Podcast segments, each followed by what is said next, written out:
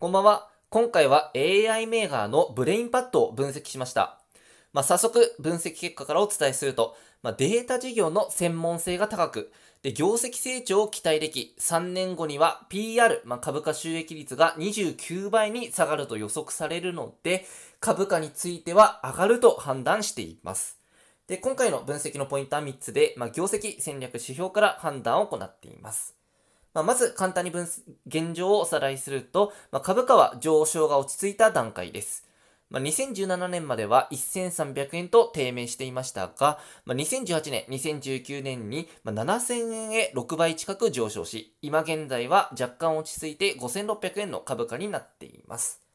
で、事業内容としては、分析事業、で、コンサル事業、マーケティングプラットフォーム事業の3つを行っていて、で、コンサル事業については、マーケティングシステムの構築であったり、分析環境の構築、また、マーケティングの自動化しツールシステムを提供などを行っている会社になります。ではまず、ポイントの丸1、業績面から分析を見ていきましょう。ポイント丸1ということで、業績から判断すると、まあ、株価については上がると考えています。で、これなぜかというと、まずプラス材料から見ていきます。これ青色のグラフは売上高になりますが、売上の増加が続いています。で、かつ加えて売上の増加幅が20%プラスと大きいです。これは大きな特徴です。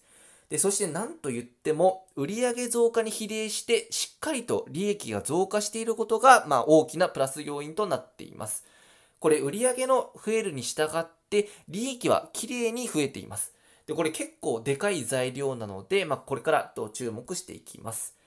で、なんでかというと、利益率がしっかり改善していることが一つの要因です。まあ、売上案件の大型化であったり、業務の効率化が利益率改善の要因です。まあ、これ利益率の高い分析事業の売上が伸びているので、このように売上がしっかり伸びて利益率も改善する。で、そしてその結果、利益がしっかりと伸びてくるといった好循環になっています。でまた、分析事業については利益率が高い理由として、強みの専門人材が挙げられます。まあ、これから戦略面見ていくときにと取り上げますが、ブレインパッドは専門人材がとてもいい強みになっているので、その結果がこの利益率に現れているということになります。で、一方、業績面のマイナス材料何かあるのかというところですが、売上増加で利益率が大きく改善しそうなマーケティングプラットフォーム事業、こちらの売上が伸びていないことがあります。ま、マーケティングプラットフォーム事業については、顧客数は確かに増えてはいるのですが、売上は伸びていません。で、これ完全なストック型、まあ、積み上げ型の売り上げではなく、売り上げが今後減少していく可能性があります。まあ、ここだけはマイナス材料として中止が必要です。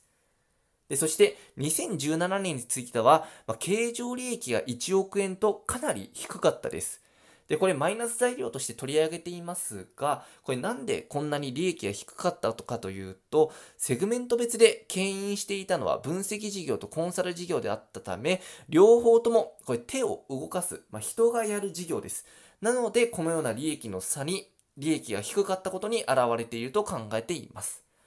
まあ、結果として業績面、プラス面とマイナス面見てきましたが、まあ、結果としては将来の利益を期待できる、まあ、マーケティングプラットフォーム事業は今伸びていませんが、ま、順調な売上増加に伴って利益もしっかりとついてきていることから、まあ、今後も売上が増えて、それに伴って利益がしっかりと伸びることは想定されるので、業績面から判断すると株価は上がると判断いたしました。はい。で、続いてポイントの2つ目、戦略面を見ていきましょう。ポイント丸2、戦略面ということで、まあ、戦略から判断すると、こちらについても株価は上がると考えています。で、これなんでかというと、まあ、プラス材料見ていきますが、強み1つ目が分析事業の専門人材と専門ノウハウがあります。まあ、ブレインパッドはデータサイエンティスト、まあ、データを取り扱う技術者については100名を超える規模で抱えています。まあ、こちらデータサイエンティスト、データの専門人材です。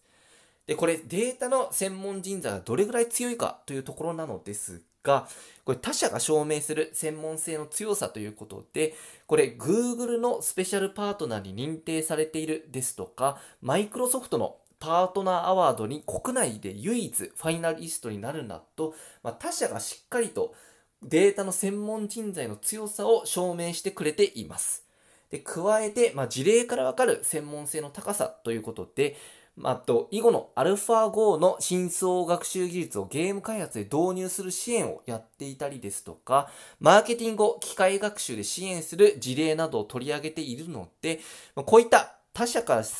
証明する専門性の高さであったり、まあ、事例から見ても、まあ、ブレインパッドは抱える専門人材とその専門ノウハウの強みがしっかりと分かることができます。で今後の戦略についても専門人材の拡充、専門人材を増やすことを予定しているので、まあ、今後も引き続き、まあ、専門性の高さの強さが生きてくるのではないかと考えています。でそして強みの2つ目ということで、人が手を動かす、まあ、労働集約型である分析事業、そしてコンサル事業についても専門性が高いので、しっかりと利益率が高くなっています。これは大きな強みです。まあ、今現在は売り上げはストック重視からフロー重視へ転換していて、まあ、確かに人が必要なので分析事業、コンサル事業ともに利益率が低くなる可能性もあるのですが、ブレインパッドについては専門性の高さによってしっかりと利益率の高さを維持しています。で、これはとても大きな強みなので、まあ、今後も利益率が続くことが、利益率の高い状態が続くことが予想されます。で、そして、まあ、ブレインパッド強みたくさんありますが、最後、3つ目の強みとしては、あ3つ目の強みとしては、とデジタルマーケティングプラットフォーム市場へのトップ製品を開発していることです。まあ、これと、データ分析会社としての強みを活用してプラットフォームを作っています。でそして、それに合わせて、まあ、市場環境がデータ活用市場はいいです。まあ、20%以上の成長が今後も続く見通しなので、まあ、ブレインパッドのデータ事業は時代の流れに乗っていると捉えられます。で、ここまでと戦略面でのプラス材料を見てきましたが、じゃあ一方でマイナス材料ないのかというところですが、まあ、マイナス材料一部あります。まあ、ブレインパッドについては、自社で開発した AI や AI サービス、AI のシステムが強い会社ではありません。まあ、ブレインパッド AI 銘柄として、まあ、よく取り上げられていますが、実際蓋を開けてみると、AI そのものの提供よりも、そこから生まれるデータを活用する、そしてデータを活用することを支援する事業をやっています。なので AI を活用はしますが AI そのものを生み出すことは強い会社というわけではありません。まあ、専門人材が強い会社なのでそこだけはま期待されすぎという面もあります。まあ、ここまでとプラス面、マイナス面見てきましたが、結果としては、まあ、サービスやシステム、システム、AI のサービスやシステムが売りの会社では確かにありませんが、まあ、真似しにくい専門人材と専門性による、その専門性による利益率の高さが強みなので、戦略から判断すると株価は上がると考えています。はい。で、ここまでポイント丸2まで見てきましたが、続いて最後、ポイント丸3指標面を見ていきましょう。ポイント丸3ということで、指標から判断すると株価は横ばいであると考えています。まず、会社の大きさを表す時価総額については410億円と大きくはない会社です。で、株価収益率、PER については43倍で、まあ、結構高めですが、そして2020年の想定 PER は42倍と、まあ、改善しない見込みです。で、これ、そして加えて3年後の想定 PR は29倍で、利益の伸びはとても弱いです。なので、まあ、結果として3年後の2023年には売上が115億円、そして経常利益は20億円の計画なので、純利益は14億円ぐらいになる想定です。そうなってくると、3年後の想定 PR は29倍で、まあ、確かに PR は低くなってくるのですが、利益の伸びが弱いため、PR が低くなるまでの期間が結構長いです。なのでそこだけはネックになってきます。なので結果としてポイント丸3ということで、まあ、利益の伸びが弱いので株価収益率 PR が下がるペースが遅いのですが、もともと今現在も PR は43倍と割高すぎるわけではないので、まあ、株価から算段すると、まあ、確かに割安にはなるのは遠いのですが、今現在も異常な割高水準ではないので、株価的には横ばいであると考えています。はい。とここまで丸10203見てきましたが、データ事業の専門性が高く、業績成長を期待でき、でかつ3年後には PR が29倍に下がるので、株価は今後上がっていくと判断しています。ここまでとご覧いただきまして誠にありがとうございました。とぜひともチャンネル登録いただけましたらとても嬉しいです。また、くれぐれも投資につきましては自己責任でお願いいたします。ありがとうございました。